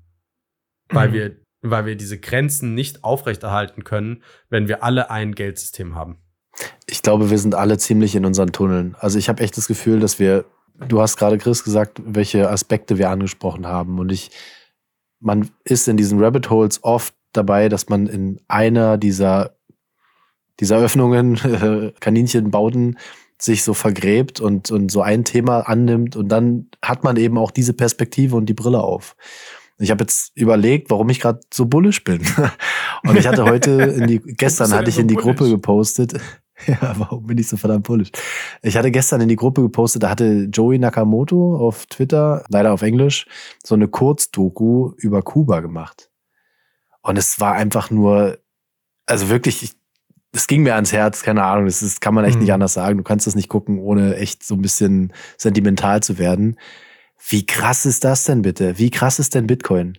Das wird alles so heftig verändern und wir sind gerade schon wieder in so einer, ja, aber hier, da geht's nicht weiter und das kann nicht so richtig. Ich, ich will das überhaupt nicht runterreden. Das ist wichtig und es ist super wichtig, gerade für uns, auch uns damit zu beschäftigen, weil ich glaube, wir sind, wir haben eine Zielgruppe, die so an der Schwelle ist zwischen ja, ein bisschen, ein bisschen in Bitcoin investieren und ich will das Technische verstehen, ich will äh, die Hintergründe verstehen und ich will die, die Entwickler unterstützen, sowas. Also wir sind nicht so auf Preis, deswegen ist es halt ein Novum, dass ich das anspreche und ich will es sonst auch nicht. Ich bin auch total dagegen, das auch bei Leuten irgendwie anzusprechen, mit denen ich über, über das Thema spreche, die nicht so drin sind. Aber ich glaube wirklich, das muss jetzt passieren. Da kommt ein Ruck, da wird es einfach einen Schwall an, an Geld geben. Das, das ist unvermeidbar. Und der ganze Space wird so krass wachsen, ob uns das passt oder nicht. Ich glaube, das wird auch nicht nur Vorteile haben. Genau das ist es. Das ist halt ein fucking ETF. Das ist scheiße. Das ist nicht Bitcoin. Das ist gegen den Ethos. Aber ich fand auch so schön, wie Sailor in seinem Vortrag eben mit Nico gesagt hatte, die, die kommen nicht, um Bitcoin zu verändern. Die finden das geil. So, ob das jetzt so stimmt und was die noch so alles vorhaben, sei mal dahingestellt. Aber der erste Schwung wird jetzt sein, ich bewerbe mein ETF, der geht durch und dann tue ich alles, dass das der geilste ETF von allen ist und mache jedem das Thema schmackhaft. Und da wird's, und warum sind wir denn alle hier? Also was ist denn der Grund, warum wir angefangen haben, uns mit Bitcoin zu beschäftigen? Es ist der Preis und deswegen wollte ich darauf hinaus. Der macht so viel aus, der bringt wieder neue Gedanken rein, der bringt Expertisen rein, ganz neue Zielgruppen. Auch Unternehmen werden Expertise reinbringen, die, die vorher vielleicht in, dem, in der Form nicht da war. Die haben andere Interessen. Da gucke ich zu Martin. Also das sind, so ein, so ein großes Unternehmen hat ein ganz anderes Interesse als so ein Individuum. Und klar, Bitcoin zielt darauf ab, die Individuen zu stärken und soll bitte auch so lang wie möglich eine Grassroots-Bewegung sein. Aber wir sind, glaube ich, an diesem Punkt, wo jetzt eventuell der Schalter kippt und das Ding, also das wird abgehen und ja, auch im Preis. Also ich glaube, und das, ich glaube, das ist nötig. Ich glaube, das wird vieles verändern. Die Sache ist, glaube ich, äh, weißt du, wir sagen ja häufig sowas über äh, Krypto ist doof, weil es ein Get-Rich-Quick-Scheme ist. Ja. Und belügen uns darüber, dass wir bei Bitcoin sind, dabei ist es eigentlich nur ein Get-Rich-Slow-Scheme. Fundamentally, ne? Wir, und, und heute ging mir zum Beispiel der Gedanke durch den Kopf, wir sagen, ne, Low Time Preference und tragen das vor uns her, aber können nicht auf eine Hyper-Bitcoinization warten. Und äh, was auch so ein, und, und dieses Thema Preis, na klar ist der Preis das Treibende. Der Preis entscheidet über so viele Sachen, der entscheidet darüber, wie viel Risiko du annehmen kannst. Weil, wenn du, keine Ahnung, wenn du jemand bist, der im letzten Bullrun voller Hype bei 60k gekauft hat und dann überlegt, ob er was anderes als einen Fiat-Job mit seinem Leben machen soll, wenn der Preis bei 15 rumdümpelt, das ist eine andere Entscheidung, als wenn der Preis bei 210 ist. Und, äh, und das ist, glaube ich, ein Riesenthema. Die Unternehmen, die da reingehen, müssen bewerten, ob andere Unternehmen reingehen, für die sie wiederum Dienstleistungen erbringen können. Für diese anderen Perspektiven. Wir können uns vormachen, dass dieser Preis nicht relevant ist, aber das ist, ist nicht der Fall. Der Preis ist gewissermaßen einer der Taktgeber der Adoptionsrate. Der Grund, warum wir diese Preisdiskussion vermeiden, ist, weil die Predictions super schwierig sind, weil es ein Differenziator ist zu sagen, wir reden nicht über den Preis, weil wir den Leuten klar machen wollen, dass wir die Bit, dass das Teil der Grundidee ist, seine Bitcoin nicht for Millions one day verkaufen zu können, wie dieses schöne ne, Matrix Bitcoin Video sagt, ne, sondern dass du am Ende in einer Bitcoin-Welt bist, wo du sie dafür nutzen kannst. Und ob wir am Ende, da bin ich auch bei dir, Jan Paul zum Beispiel, ob wir am Ende tatsächlich in einer nur Bitcoin als Currency-Währung landen werden, ist auch eine, eine spannende Frage, die gar nicht ganz eindeutig mit Ja beantwortet werden kann oder ob du auch so ein Währungsarbitrage eventuell aufrechterhalten wirst mit verschiedenen Währungen für verschiedene, verschiedene Zwecke oder sowas. Aber natürlich, also zu sagen, zu sagen, der Preis wäre kein relevanter Faktor, ist, glaube ich, weiß nicht, ich glaube, damit belügt man sich zu einem gewissen Teil selbst. Ich würde es besser finden, wenn wir einen anderen Begriff als wir belügen uns selber finden würden. Ich glaube es nicht, ich glaube das nämlich nicht, dass wir uns da irgendwie selber belügen. Wir alle wissen, dass der Preis auch eine wichtige Komponente ist und wir auch darauf schauen müssen. Es ist halt nicht gut für uns, mhm. wenn der Bitcoin-Preis jetzt irgendwie runtercrashen würde, noch weiter und wir keinen irgendwie wenn der Preis nicht steigen würde, weil das wäre, ist ja, das ist ja, es geht ja nicht darum, dass der, der Preis, irgendwie dieser US-Dollar oder Euro-Preis steigt, sondern es zeigt ja an, also als einer der Indikatoren dafür, wie weit Bitcoin halt adoptiert wurde, angenommen wurde, verstehen, verstanden vielleicht auch wurde. Darum geht es, in meinen mhm. Augen. Ich finde es trotzdem, es ist irgendwie, also, also ich muss, ich, ich, ich muss nicht auf den Preis gucken. Ich, das ist nicht das, was mich irgendwie zu Bitcoin, äh, natürlich ist es das, was mich zu Bitcoin getrieben hat, aber es ist nicht das, was mich drin gehalten hat. Und das ist mhm. auch nicht das, was mich heute antreibt. Ich finde, der Preis ist so ein ähm, Aphrodisiakum von Bitcoin. Bitcoin hat den so als so ein Lockmittel und zieht dich irgendwie an oder zieht die Leute an. Und wenn du dann einmal daran klebst an dem Ding, dann merkst du, oh, Moment, eigentlich ist der Preis ja gar nicht das eigentliche, sondern äh, Freedom Go Up Technology. Aber meinst du, also ich äh, unterschreibe ich heute, ja, dass viele Leute, die zu Bitcoin kommen, das dann verstehen, irgendwie, dass es irgendwie auch Freedom Technology ist.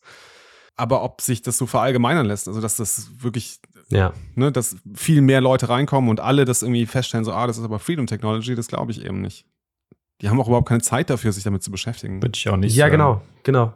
Genau. Je, je abstrahierter, gerade wenn wir das, was Karl so gesagt mit dem ETF und sowas, dann ist das halt irgendwie nur ein Finanzprodukt. Irgendwie, dann bist du ja so weit von den Idealen von Bitcoin eigentlich weg. Dann hast du auch gar keinen kein Bedürfnis oder überhaupt keine Notwendigkeit, dich mehr tiefer damit zu beschäftigen. Okay, du kaufst das einfach über deinen Broker, über deine Börse oder halt über dein, dein, dein Depot, wo du auch deine Aktien oder deine anderen ETFs halt hast.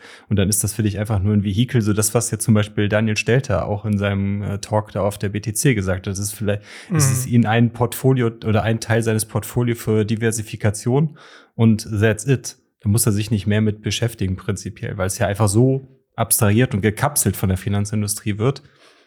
Ja, deswegen weiß ich nicht, ob da dann so viel dann auch das Know-how äh, bei vielen Leuten dann automatisch da kommen wird, weil für uns wir hatten keine andere Möglichkeit, als uns da mehr mit zu beschäftigen, irgendwie, weil das Problem halt besteht, aha, okay, hier, wenn wir die Coins auf den Börsen lassen, können sie irgendwie gecrashed werden oder geklaut werden oder durch einen Rugpull oder sonst irgendwie sowas. Bei einem ETF von, von BlackRock wird das nicht, wird es das nicht mehr geben, in dem Sinne, weil es halt einfach so durchreguliert ist, da gibt es keine Rugpulls mehr. Und und das ist die Frage. Das sehe ich auch. Das, also das könnte ein Risiko sein, dass es jetzt einfach viel zu lange gut geht, in Anführungszeichen, dieser ETF dass BlackRock einfach erfolgreich ist damit und eine richtig große, viel größere Masse auf jeden Fall in, in, das, in den ETF zieht als in Bitcoin selbst. Aber das ist die Frage, wird es, wird es auf lange Sicht gut gehen? Also können die ohne künstlich mehr zu erzeugen den Preis abbilden? Können die Bitcoin darstellen? Wird die Welt verstehen, was der Unterschied ist? Ich glaube zu einem normalen Gold-ETF oder also es ist einfach mal nicht, Inelastic Supply. Nee. Ich glaube, die Leute werden nicht verstehen, was der Unterschied zwischen Bitcoin, Paper Bitcoin und Gold ist fundamentally, wir sind, also wir sind ja eine Bubble in der Bubble. In der Bubble. Also wir sind vielleicht, ne, wir sind Leute, die sich super intensiv damit beschäftigen. Und dann gehen wir auf ein Meetup, wo wir Leute treffen, die sich intensiv damit beschäftigen, aber auch schon mehr als andere. Und dann gibt es ganz viele Leute, die haben ein paar Bitcoin und haben sich mal ein bisschen damit beschäftigt und fanden das irgendwie mal ganz nett, würden aber nie auf die Idee kommen, auf ein Meetup zu gehen. Von denen abgeschichtet hast du dann die Leute, die Bitcoin als Teil eines Portfolios neben einem ETF vollkommen gleichwertig betrachtend sehen. Und von den Leuten abgeschichtet hast du dann die Leute, die mit Bitcoin sich gar nicht beschäftigt haben oder beschäftigt haben, aber noch nicht noch nicht eingestiegen sind und dann die sagen, nee, ist einfach alles Mist. Und vielleicht vergrößert sich und ich glaube, äh, und, ne, und wenn sich alles vergrößert, dann wird der Kern trotzdem immer noch ein kleiner, ein kleiner Kern bleiben. Die Leute, die die Freedom Technology Aspekte davon verstehen, wird ein super kleiner Teil sein. Die Leute, die bereit sind, eine eigene Lightning Node zu hosten und sich um Channel Backup zu kümmern, wird ein kleiner Teil sein. Auch von all den anderen. Und für viele ist, wird das halt ganz normales Geld sein. Und, und ich glaube, das ist wichtig, und das ist okay, weil es trotzdem auch für die Leute, Effekte hat, dadurch, dass wir mit Bitcoin an vielen Punkten eine Alternative haben, dadurch, dass es die Alternative gibt, die Sachen selber zu machen. Das ist, glaube ich, das ist, glaube ich, das, was, was wichtig ist. Aber viele Leute werden von dieser Freedom Technology oder Souveränität oder von den Cypherpunk-Idealen oder sowas nur peripher, Cantillons-mäßig profitieren. Wenn überhaupt. Wenn, weil, also ja. man sieht ja, finde ich, so im ja. Finanzbereich auch, da, da wird es immer mehr, dass so Vermögensverwaltung, also dass man einfach ich schiebe hier 10.000, 100.000 Euro irgendwie zu irgendeinem Vermögensverwalter und der macht dann irgendwas für mich, der kauft für mich dann irgendein diversifiziertes Portfolio. Das heißt, es wird auch immer weniger, dass die Leute sogar sich dann Gedanken machen, welche ETFs sie kaufen. Sie schieben das Geld einfach irgendwo hin und dann wird das gemacht und irgendwann wird dann Bitcoin vielleicht Teil dann einer diversifizierten Portfoliostrategie halt sein und da hat man da überhaupt nicht mal mehr, dass man eine bewusste Entscheidung trifft, okay, ich kaufe jetzt diesen Bitcoin-ETF, weil selbst das wird dann irgendwann noch so abstrahiert, dass man da halt gar nichts mehr von mitbekommt, so, dass die Leute vielleicht nicht mal wissen, dass sie vielleicht Bitcoin im Portfolio haben, weil ja, das ist halt irgendwie vielleicht drin, ist mir auch egal.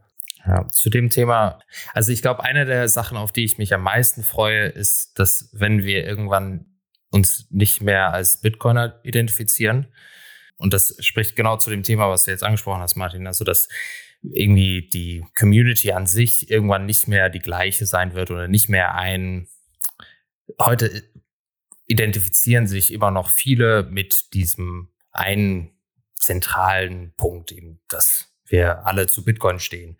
Und dann gibt es irgendwie so ein paar Themen, mit denen sich irgendwie die meisten beschäftigen. Und das ist so, sind die Themen der Bitcoiner.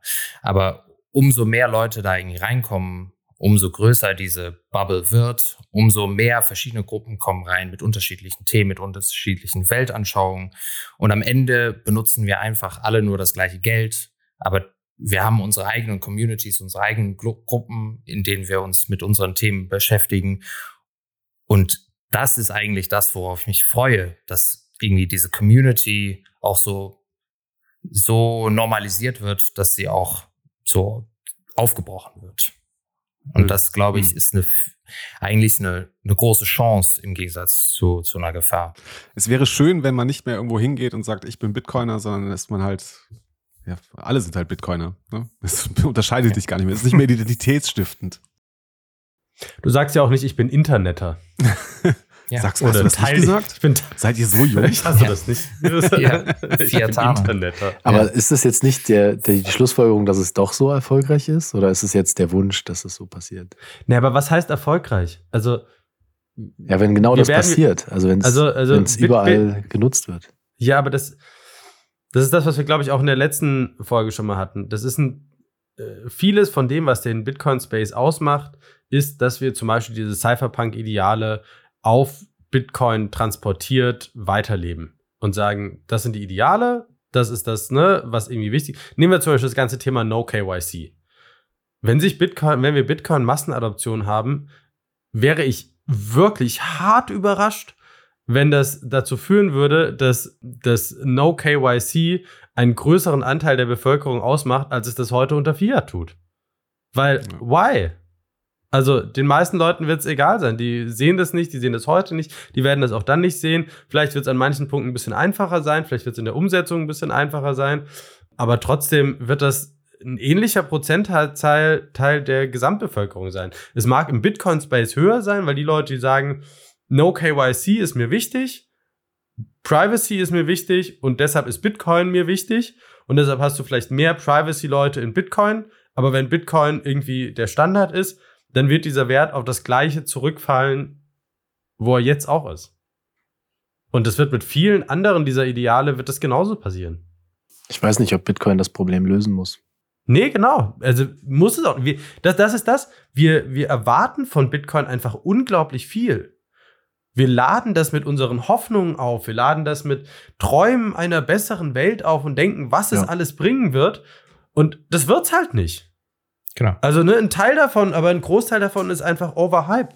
Und das ist, das ist das, weswegen ich vorhin sagte, ich bin so ein bisschen traurig, weil der, weil ich sehe, dass dieser Hype nicht gerechtfertigt ist, um die Sachen, die man sich alle damit wünscht. Aber die realistische Brille ist halt, es verändert einige Sachen, es verändert mehr, wird, ich glaube, es wird mehr Sachen fundamental verändern, als wir heute denken, weil wir es einfach noch nicht komplett sehen können. So wie man in den 80ern auch nicht wusste, was das Internet alles verändern wird. Und viele Sachen, die wir heute davon erwarten, werden trotzdem nicht kommen. Ich glaube, und das ist, bringt mich zurück zu meiner Frage, die ich am Anfang eingeworfen habe. Ich glaube, Number Go Up ist die einzige Erwartung, die erfüllt werden muss. so dumm das klingt und so sehr, so sehr wir uns immer sträuben, das zu diskutieren, wirklich.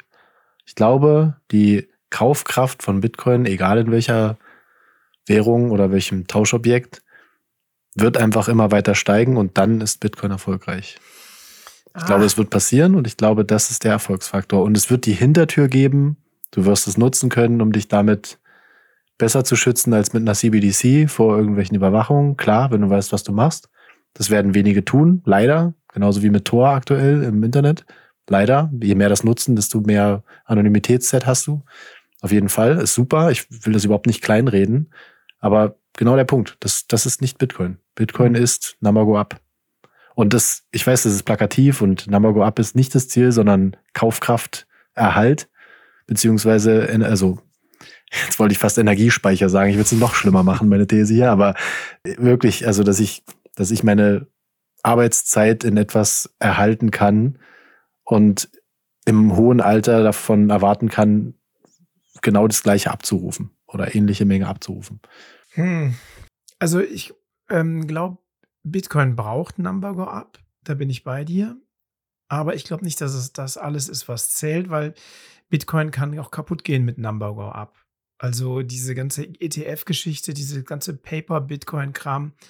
Wenn ich eine Wahl hätte zwischen Bitcoin bleibt ein Dissidentengeld und hat so eine Kapitalisierung, dass es sich erhalten kann, würde ich das lieber wählen als ein riesen Number Go Up mit irgendwelchen ETFs und BlackRock.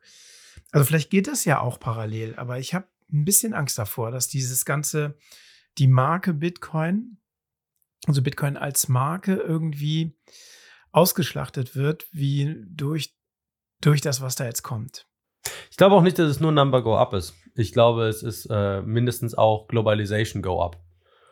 Und ich glaube, Number Go Up ist quasi der Lockduft für Globalization Go Up und viele Sachen, die wir uns versprechen, wie zum Beispiel bessere Chancen in finanziell schwächer abgedeckten Regionen der Welt, sind Ja. am Ende nicht Ich- auf Bitcoin zurückzuführen, sondern auf den verstärkenden Globalisierungseffekt. Und es, ist, es bleibt ein attraktives Geld, wenn das Thema Werterhalt oder sanfter Wertzuwachs erhalten bleibt. Und du brauchst ja nicht viel, dass du ne, statt ein bisschen Inflation, ein bisschen Deflation hast, ist, eine, ist ein, der eine netter Effekt und das bringt die Leute dazu, es zu nutzen, weil es besser ist, irgendwie ne, minus 2% Inflation als plus 2% Inflation zu haben.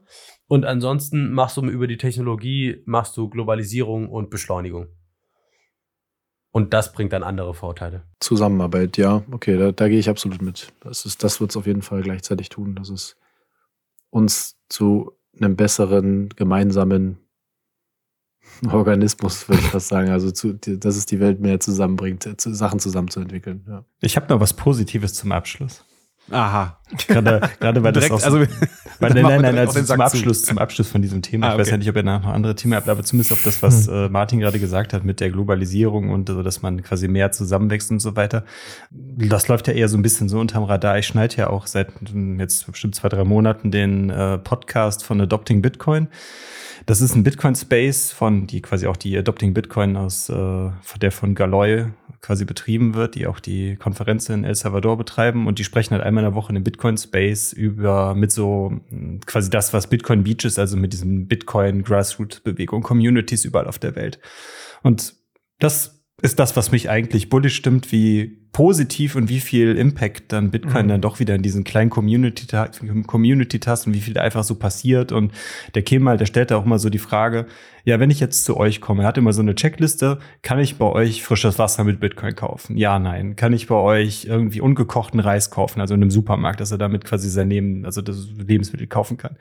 Kann ich mir da eine Unterkunft mit Bitcoin kaufen? Und ähm, ich glaube dann noch äh, Freizeitaktivitäten und, äh, und ich glaube Mobilfunk, äh, also ein, ein Prepaid-Handy oder sowas besorgen. Also diese fünf Punkte dann, das stellt er da eigentlich fast immer dann. Und das finde ich halt irgendwie cool, dass man da halt auch so, die dann auch am Ende dann sagen, ja, wir würden uns total freuen, wenn, äh, wenn, wenn halt dann Leute international dann halt mal zu uns kommen, also diesen Bitcoin-Effekt dann vielleicht dann auch dann da dann erleben, dass da halt auch mehr Tourismus dann wieder kommt. Also jetzt aber eher dann halt in der Richtung, dass halt einfach Regionen sich dann durch Bitcoin selber attraktiver gestalten, um da halt vielleicht eine Zielgruppe halt äh, machen. Und da hat man natürlich dann den Charme, okay, man kommt da halt hin und kann da einfach bezahlen, ohne Geld zu wechseln oder muss da halt keine teuren Kreditkarten oder sonst irgendwie sowas zu, zu machen. Und das, das, das, das immer, wenn ich das einmal pro Woche dann so eine Folge da schneide, stimmt mich das dann wieder, wieder sehr positiv, wie viel Entwicklung da auch so unter der Hand halt passiert, die komplett gegenläufig zu dem ist, was wir jetzt gerade die ganze Zeit mit BlackRock, Mhm. ETF und sowas diskutiert haben. Das ist einfach mal einfach die komplett andere Seite. Das ist wirklich dann äh, Bitcoin in seinen Idealen quasi komplett pur äh, als Grassroots-Bewegung. Und das finde ich immer irgendwie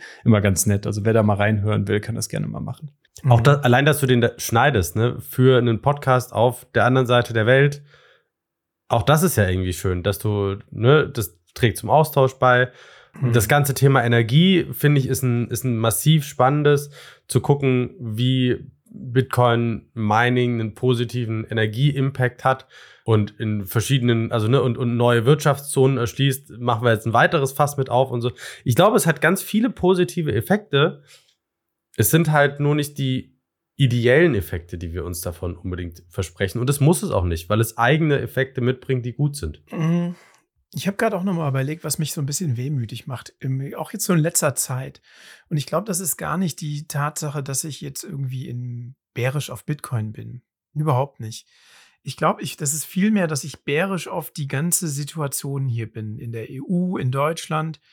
Ich finde, durch Bitcoin habe ich auch die, gelernt, die Welt anders zu sehen. Und ich kann das auch nicht mehr rückgängig machen. I cannot unsee it. Also ich finde, es ist schon viel Scheiße. Scheiße brodelt hier vor sich hin. Äh, politisch, gesellschaftlich. Und ich wünsche mir einfach total, dass Bitcoin funktioniert. Bitcoin ist Hoffnung in diesem ganzen Mist. Und ich wünsche mir, dass ich irgendwann sagen kann, so wisst ihr was, ihr könnt mich jetzt einmal am Arsch lecken. Ich hau jetzt hier ab mit meinen Bitcoin und ähm, habe die Möglichkeit, eben mit diesem Dissidentengeld grenzenlos, das grenzenlos woanders mit hinzunehmen und woanders anzufangen. Und ich will, dass das funktioniert. Und hier, jetzt doch die Beschäftigung in den letzten Wochen, ja, da sind halt einfach auch Themen aufgekommen, wo ich gesagt habe, okay, das sind schon Kritikpunkte an Bitcoin, die kann ich jetzt nicht wegstoßen. Und das macht mich, glaube ich, so ein bisschen wehmütig, weil ich, weil es braucht Bitcoin. Irgendwie, ich brauche Bitcoin in meinem Leben. Das muss funktionieren. Ich werde mich da schon irgendwie durchwurschteln, aber das ist, glaube ich, das, was mich so wehmütig macht. Könnt ihr das nachvollziehen? Aber es kann funktionieren. Ja. Das finde ich ist halt, also zwischen, es, es muss funktionieren und es ist vielleicht, ne, ich weiß nicht, ich finde, ich finde, also das, was du gesagt hast, ne, dieses, es gibt dir eine andere Perspektive, das ist halt durchaus da. Es gibt dir eine globalere Perspektive und das finde ich mega spannend. Das, als ich das angefangen habe, da waren das halt andere Motive noch, mit denen ich angefangen habe. Und dann habe ich auch irgendwie die, die, die Welt vielleicht gar nicht so negativ gesehen. Das war halt auch noch eine andere Zeit. Äh, ich finde, die, die, es hat sich halt einfach vieles verändert, auch in den letzten drei Jahren. Und ähm, ich weiß nicht, ob ihr den Vortrag von Daniel Stelter oder die, Jan Paul hat mir das empfohlen gestern, die Panel-Diskussion mit Rahim äh, gehört habt. Und das ist, er hat auch einen total negativen Ausblick auf das, was hier so in der EU und Deutschland ist. Und das sehe ich halt auch so. Und ähm, deshalb, wie soll man sagen, ist mir Bitcoin halt auch so wichtig geworden. Deshalb bin ich auch so ein bisschen wehmütig, wenn ich Dinge erkenne, wo, oh, okay, das kann vielleicht doch nicht klappen. Wir brauchen Bitcoin. Ich, es gibt keine Alternative für mich. Ich glaube, Bitcoin wird nicht verschwinden. Ich, also ich habe die Folge noch nicht gehört und ich bin erstaunt, weil ich das sehr schätze und weiß, wie ihr euch reingegraben habt. Deswegen bin ich umso gespannter auf das, was ihr diskutiert oder was euer Ergebnis ist. Ich kriege ja jetzt nur einen Bruchteil davon mit. Aber ich glaube, dass Bitcoin einfach weiter da sein wird und das, wie, also das ist gerade echt meine Perspektive, so dumm das klingt, aber dass dieses, dieses ganze Thema um ETF, um große Größen beschäftigen sich damit und Marketing und dieses Weltbild verändert. Ich habe es gerade kurz in den Chat gepackt, dass wenn du jetzt bei, Bit bei, bei Google eingibst, wie viel Bitcoin-Mining ist erneuerbar, dann sind die ersten Schlagzeilen nicht mehr, Bitcoin ist ganz schlimm für die Umwelt und alles ist schlecht. Da steht jetzt überall 60 Prozent. Mhm. Das ist jetzt ein ESG-konformes Investment. Das ist jetzt ein grünes Investment. Und genau so wird jetzt diese das, wir sind an einem Punkt, wo das einfach kippt, wo richtig viel die Werbetrommel für Bitcoin gerührt wird. Und das wird zu einem gewissen Maße extrem in die Richtung gehen, industriell, und die machen alle irgendwie ETF. Aber auch die haben, und das ist das Schöne an der Game-Theorie, auch die haben einen riesengroßen Anreiz, richtig zu spielen und nicht Paper Bitcoin zu machen. Weil wenn das auffliegt, dann ist der ETF von dem anderen interessanter. Und das sind, weiß ich nicht, wie viele sich da beworben haben. Und das ist nicht nur die USA. Alle gucken jetzt dahin. Aber ganz ehrlich, wenn, wenn irgendein anderer Staat sagt, wir akkumulieren mehr, und das ist ja das, was früher oder später, wo ich glaube zumindest, was wir denken, was passieren wird, dass sich auch Staaten da irgendwie integrieren, dann ist es irgendwann auch egal, ob die da versuchen, Paper Bitcoin zu machen oder nicht. Das ist ein Angriff, also das kann ein Angriff sein und es kann ein super großes Risiko sein. Aber es kann auch eine unfassbar große Chance sein, für noch mehr Leute das zu begreifen, glaube mhm. ich. Die werden vielleicht nicht in erster Linie diese super Ideale, die wir haben, vermarkten, aber die werden trotzdem genauso mitschwingen. Und ich glaube, dass richtig viele Leute verstehen werden, worauf es ankommt. Vielleicht bin ich da auch zu optimistisch. Ich weiß es nicht. Aber wir können auch gerne weg von diesem Preis. Diese so Cypherpunk Ideale, das ist ja auch was, was irgendwie man um den ganzen Space irgendwie drum rumgestrickt hat, womit das jetzt irgendwie aufgewachsen ist, der Kern. Aber am Ende, wenn es darum geht, Self-Custody zu halten, wenn es darum geht, eben, wie Chris du jetzt gesagt hast, ne, damit irgendwie in andere Länder reisen möchte oder irgendwie da sich frei bewegen möchte damit, das sind alles Dinge, die nicht berührt sind davon, wie andere Menschen, die Bitcoin benutzen, äh, das Ganze sehen. Ob die andere Einstellungen haben, ob die andere Themen haben, die für sie wichtig sind. Diese Möglichkeit, das zu tun, bleibt für dich unberührt. Und das finde ich eigentlich an diesem System so beruhigend, dass selbst wenn die Community sich aufspaltet, selbst wenn so viele neue Individuen, aber auch äh, Unternehmen oder eben bis hin zu Staaten in dieses, äh, in die ganzen Space eindringen, diese Fähigkeiten sollten uns halt nicht verloren gehen. Und ich glaube, dass auch die Größe und die Masse an neuen irgendwie Akteuren in diesem, in diesem Space uns davor beschützen, dass es sich auf Code-Ebene so weit verändert, dass das nicht mehr möglich ist. Und ich glaube, dass das uns auch, also deswegen bin ich nicht so, also wenn es so bleiben würde wie heute und der Preis sich nicht erhöht und wir die gleichen Möglichkeiten haben wie heute, glaube ich, dass es immer noch ein Erfolg war. Aber wenn wir so weit wachsen, dass die Community an sich sich verwässert, glaube ich, dass das uns davor schützen wird, dass der Code sich an sich so weit verändert, dass wir diese Möglichkeiten eben dann äh, verlieren würden. Also zum Beispiel ein Wechsel von äh, Proof of Work zu Proof of Stake äh, wird nicht mehr möglich sein, wenn das auf globaler Ebene so weit verbreitet ist und alle möglichen äh, großen Akteure da investiert sind. Mhm. Okay, haben wir andere Themen außer Bullish Bearish, Super Bearish, Mega Bearish und Preistalk?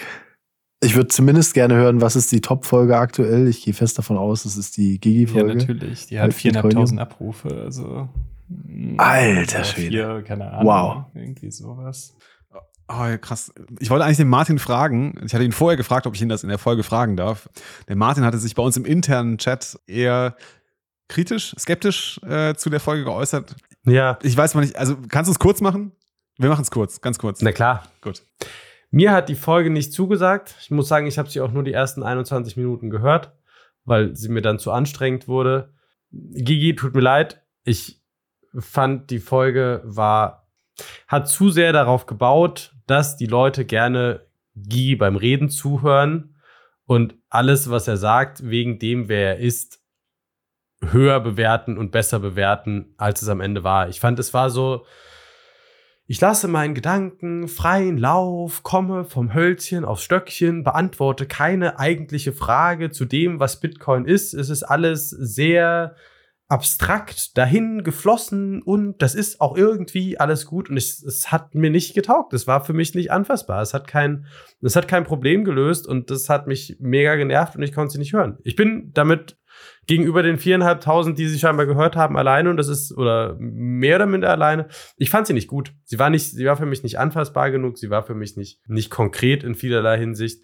Zu einem guten Teil deswegen, weil sie nicht ein Dialog war aus, was ist die Frage, was sind die, was ist die Definition, in der sich die Antwort bewegen kann und was ist das, was wir momentan nicht beantworten können und dann Stück für Stück, sondern es war halt wirklich frei fließend, was mir gerade in den Sinn kommt. Damit konnte ich nichts anfangen. Ja, schade, dass wir dich nicht abgeholt haben. Ich glaube, dass, gut, also vielleicht sollte es nicht ich sagen, aber ich glaube, dass wir in dem Gespräch tatsächlich noch den Bogen geschlagen haben und dass diese ganzen Themen, die vielleicht anfangs nur angeklungen sind, auch am Ende wieder zusammengeführt haben. Vielleicht nicht, vielleicht nicht alle, aber ich glaube schon, dass Gigi das ganz gut gemacht hat und dass wir auch ein Gespräch hatten. Aber ich finde trotzdem, also Martin, vielen Dank für dein Feedback. Ne? Ich weiß es sehr zu schätzen, dass du da einfach offen auch Kritik übst an der Art und Weise, wie dieses Gespräch gestartet hat. Du hast die ersten 21 Minuten gehört. Ist ja auch gut, ne? Das, zu wissen, vielleicht haben wir da tatsächlich was, das nicht richtig angegangen. Hätten wir vielleicht anders starten sollen.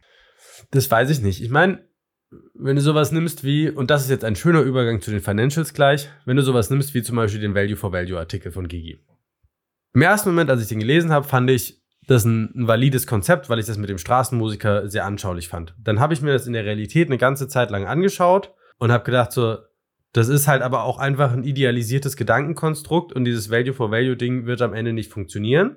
Und dann hat sich Notsignal in die Richtung entwickelt, dass ich denke, okay, wir können möglicherweise tatsächlich dahin kommen, dass Value for Value funktioniert. Und dann rechnest du es aber einmal kurz runter auf, die, auf den Zeitaufwand, den wir da reinstecken und vergleichst das mit dem, was, keine Ahnung, andere YouTube-Influencer in sechs Monaten an Followership aufbauen und mit Kosmetik-Advertisement verdienen und vergleichst das damit und denkst so, naja, vielleicht auch irgendwie doch nicht. Und vielleicht sind wir irgendwie einer der wenigen und schaust dir an. Und äh, ich hatte irgendwann mal mit, mit äh, Roman, also Blocktrainer, gesprochen und er hat gemeint, naja, wir können auch nicht Value for Value leben. Und denkst du, okay, vielleicht auch doch wieder nicht. Und es ist eine, also es ist eine spannende Diskussion und es ist auch manchmal schwer abzuschätzen, ob ein ein frei fliegender, sich ungebunden entfaltender Gedanke eine Reflexion der Realität ist oder nur ein Traum.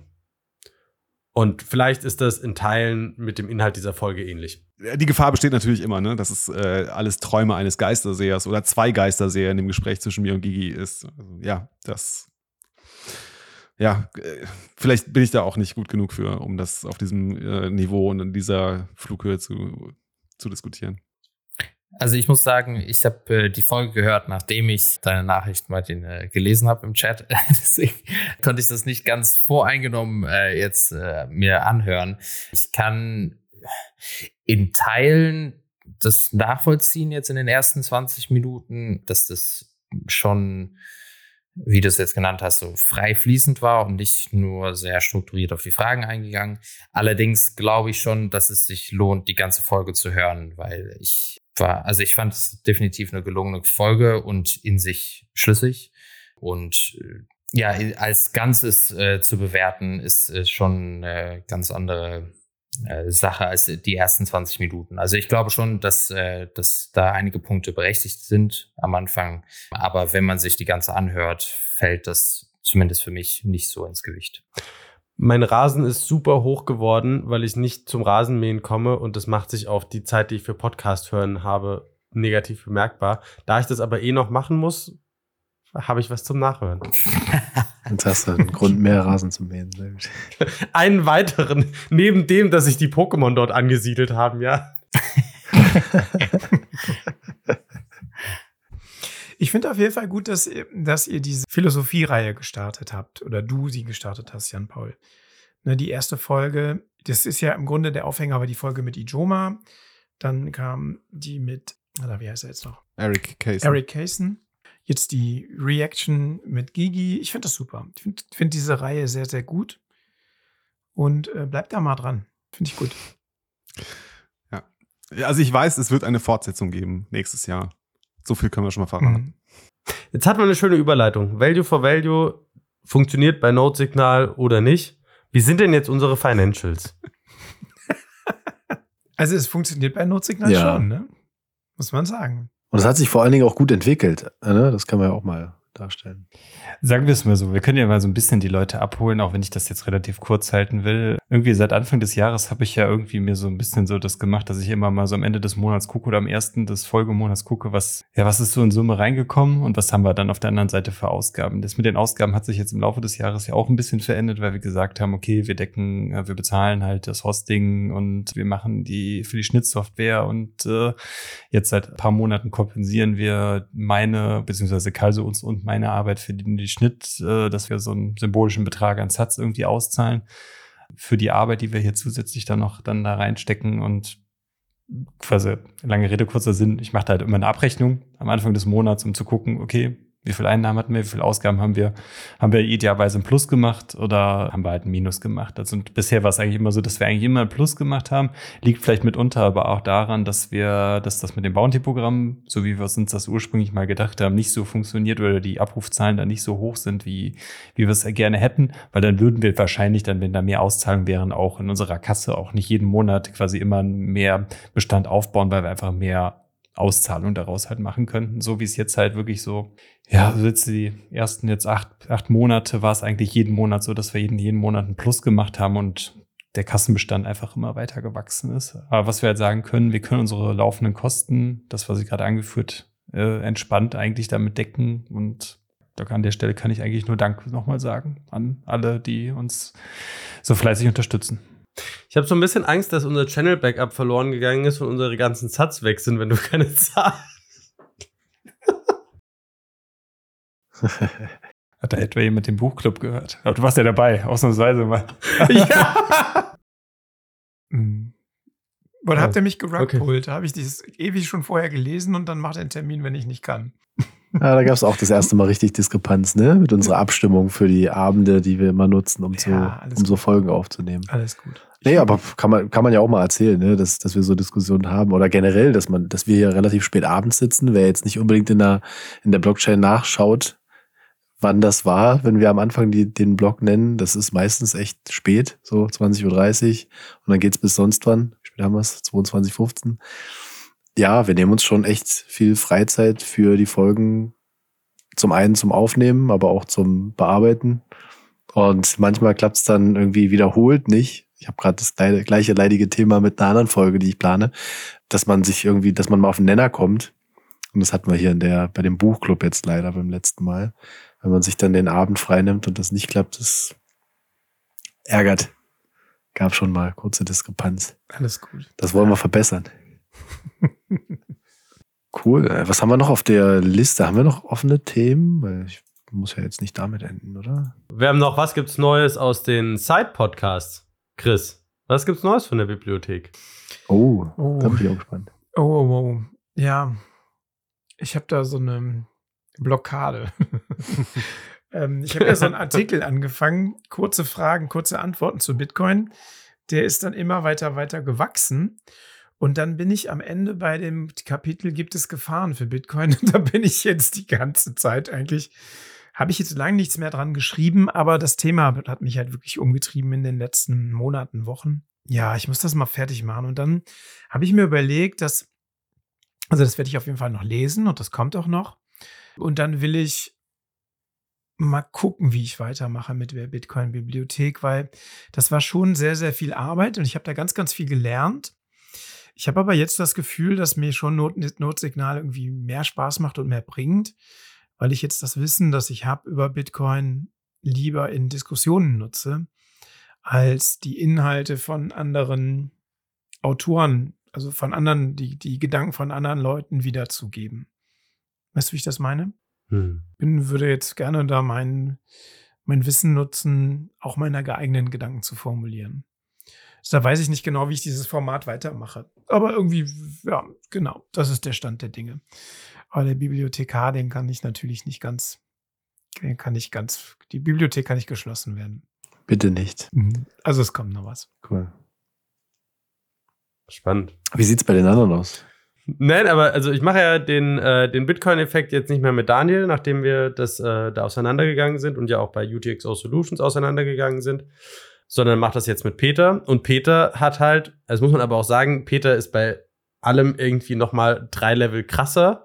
Peter hat halt drei Podcasts. Peter hat jetzt Bitcoin-Effekt, dann hat er Innovate and Upgrade, den Innovationspodcast und dann hat er noch A-Frame, den Surf-Podcast. Und das ist so also der Trend. Ja, der Trend geht zum Der dritten Zelt-Podcast. Podcast. Warte mal, das war doch der Zelt. genau. Zelt- der Zelt-Podcast, ja. Denn A-Frame beschreibt wohl die perfekte Welle beim Surfen von der Form her. Ursprünglich wollten sie ihn Wellensittich nennen. Ich bin traurig, dass sie das nicht gemacht haben. Aber das hat überhaupt nichts mit Bitcoin zu tun und auch nicht Ich mit glaube, dem das war eine gute. Entscheidung. ich finde nicht. Aber gut. Bis auf, dass du es besser findest im Alphabet. Anyway, äh, Bitcoin-Effekt soweit gut. Wir hatten ja dann eine längere Schaffenspause, um uns einfach auch nochmal neu zu finden und so. Das war sehr gut und sind dann neu gestartet auf Englisch, was einige geile Vorteile mit sich bringt, muss ich sagen. Wir haben uns dazu entschlossen zu sagen, wir wollen das Ganze mehr beginner-friendly machen, damit Leute mit einem, mit einem Unternehmenshintergrund, mit einem Business-Hintergrund einfach in der Lage sind zu sagen, ich schaue mir das an und ich verstehe, zumindest wenn ich es von Anfang an höre, die Bitcoin-Themen entlang des Weges und bin nicht irgendwie, wie wir das vorher hatten, wo du quasi in die erste Folge reingegangen bist und wenn du nicht weißt, wie Mining, Lightning und Bitcoin funktioniert, dann bist du ein bisschen lost. Und das hatten wir aber halt vorher so und versuchen das so ein bisschen zu machen. Ein paar neue Formate, was auch schön ist, da so ein bisschen einfach viel von Notsignal gelernt äh, und zu sagen, unterschiedliche Formate, nicht nur Interviews, sondern wir haben jetzt auch zum Beispiel eine gemacht, wo wir mal Mining auf ein Business Model Canvas gemappt haben und so, und das ist sehr schön. Und ich finde, wir haben einen der geilsten Podcast-Hacks angefangen zu nutzen. Ich glaube nicht entdeckt, aber angefangen zu nutzen. Und das ist einfach seine Gäste zu fragen, mit wem man sich noch unterhalten sollte. Und im internationalen Space, wo einfach das es unfassbar viele Leute gibt, kriegst du die geilsten, also die geilsten Ideen, mit wem du das zusammen machen könntest und mit wem du eine Podcast-Aufnahme machen kannst. Und die zum Beispiel, wo ich mich am meisten drauf freue, ich hoffe, ich hoffe wirklich, dass das klappt, ist, ähm, wir haben eine Podcast-Aufnahme mit äh, Munich International Mining gemacht und einer von den beiden hat gesagt, ich kenne jemanden, der hat ein Privatflugzeug und schmuggelt damit Miner aus Brasilien raus. Und ich würde super gerne mit dem eine Aufnahme machen, weil ich glaube, zu sehen, wie funktionieren Märkte, in denen es keine geregelten Prozesse gibt und wo gibt es deshalb Business Opportunities, ist super spannend, aber auch weil es eine geile Geschichte ist, die von jemandem zu hören, der sagt, ich habe ein Privatflugzeug und damit schmuggel ich jetzt meine aus Brasilien, weil es durch den Zoll zu, zu teuer ist oder sowas. Ich glaube, es ist eine geile Geschichte. Und also, ich kann ja nicht, ich habe jetzt, äh, die Tage habe ich ein Gespräch geführt mit mit einer, die äh, bei, bei Luxor ASIC Trading, also mit dem Head of äh, ASIC Trading bei Luxor. Super spannend und wie die ihre Analysen machen, wann die Bitcoin aus dem Cold Storage rausholen, um es in Miner zu investieren und wie sich Mining-Preise im Verhältnis zu Demands und, äh, und Angebot für die verschiedenen einzelnen Sachen. Also kriegst mega geile Leute raus und das ist, also flasht mich so ein bisschen, weil, weil du auch nicht weißt, also ist so ein bisschen wie, ne, wen würdest du mir empfehlen? Es ist so, so, eine, so eine Überraschungspackung und es sind teilweise, teilweise Leute dabei, wo du dann irgendwie so denkst, so, na, eigentlich möchte ich gar keinen Podcast mit dir machen und teilweise sind Leute dabei, wo du denkst, das ist crazy interessant und so von daher Mhm. macht mir sehr viel Spaß. Cool. Antumus, wie ist es? Ich hätte gerne noch gewusst, wie es bei Bit by Bit by ist, weil du machst du da noch mit oder? Ja, nee, es ist äh, schön. Also ich habe jetzt, wir haben ja da einmal im Monat die Monthly Podcasts, äh, Bitcoin Monthly, ist schön. Also es ist, mit den zwei macht es richtig Spaß. Ähm, jetzt auch wieder mit äh, Q in Riga viel Zeit verbracht und hoffentlich nächstes Jahr auch wieder beim Bitcoin Beach Retreat. Das, äh, wenn einer von euch auf jeden Fall Zeit hat, das ist eins der, der geilsten Meetups, bei denen ich jemals war. Äh, in, in Wales. Traumhaft schön am Strand. Das äh, kann man sehr, sehr gerne machen im, im Sommer. Da hatten wir letztes Jahr jetzt auch eine, eine Live-Aufnahme. Das war toll im Wohnwagen am Strand mit Meerblick. Da freue ich mich auf jeden Fall wieder drauf. Whales Geil. Watching. Ja, so ist es. Folge 1. Sehr cool. Sehr schön war's, ne? Schön war's. Focus on the So, signal, Madeira, not on the noise. da? Oh. Ja, oh, Madeira, was Ah, das ist was- Hey, Madeira, die ganze Madeira, Madeira. Crew. Fast, fast hättest du es geschafft, Martin, aber ne, Madeira, wir sehen uns. Ja, aber echt. Alle. Eintumus bist dann eigentlich am Die Start. ganze Crew war schon drin. Mm, mm. Chris, was, einer, einer Chris, was denen, mit deinem die Urlaubsantrag? Ja, ähm, ich habe das jetzt gecheckt. Äh, Der Urlaub ist noch nicht durch, aber ich mache das einfach. So ist es. Sehr gut. Umso besser. genau. Ja, Bitcoin Atlantis, äh, Ende, wann haben wir denn die genauen Das Daten? am äh, Anfang 1. bis 3. März. Genau. So, also sind wir alle da, haben wir jetzt Ja. so festgestellt. Ja. Ich muss ja sagen, dass ich Bock hätte. Das ist ja, Ja. das ist tatsächlich. Ich hätte schon Bock, aber ich weiß es noch nicht. Und mit ich weiß es noch nicht meine ich, ich tendiere dazu, dass es wahrscheinlich realistischerweise nicht der Fall sein wird. dich nur als Speaker melden. Ja klar, also das äh, macht immer alles einfacher. Tatsächlich waren die meisten Konferenzen, auf denen ich war, welche, wo ich als Speaker war. Ich äh, bin scheinbar cheap mit Bitcoin-Konferenz, Eintrittstickets. I don't know. Aber ich weiß es noch nicht. Ja. Gucken wir mal. Ja, Alle dir. zusammen. Das ist. V6. genau, das war.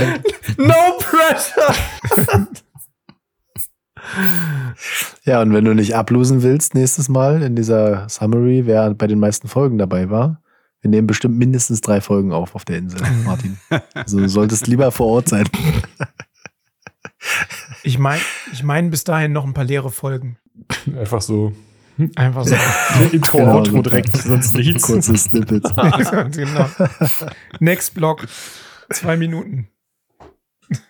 Ne, es gibt ja jetzt Hey, durchaus hat wieder eine Opportunities. Folge Ne? gemacht. Da muss man das ja mit reinziehen. Ich meine, du bist ja im Intro und im Outro bist du mit drin, Chris. In jeder Folge. Stimmt. Stimmt. Und da muss ich mir aber keine Sorgen machen. Ich glaube, wenn es um Airtime und wie viel hat jeder in den Folgen geredet geht, dann könnte Matera ganz entspannt ohne mich machen. Wahrscheinlich. So, bevor wir jetzt hier noch weiter Also wer, rumlabern. wer am meisten in den Folgen gelacht hat, das bist auf jeden Fall du. Den hast du gewonnen. und am lautesten. Ja. Und am meisten Schnittarbeit damit erzeugt hat. Das kann man ja nicht rausschneiden. Das Das, ist ja das drin. Problem, weil es so übersteuert. Das übersteuert dann sogar die Mikrofone der anderen. Alright, guys. Fokus on the Signal. Not on the noise. Haut rein. Ciao.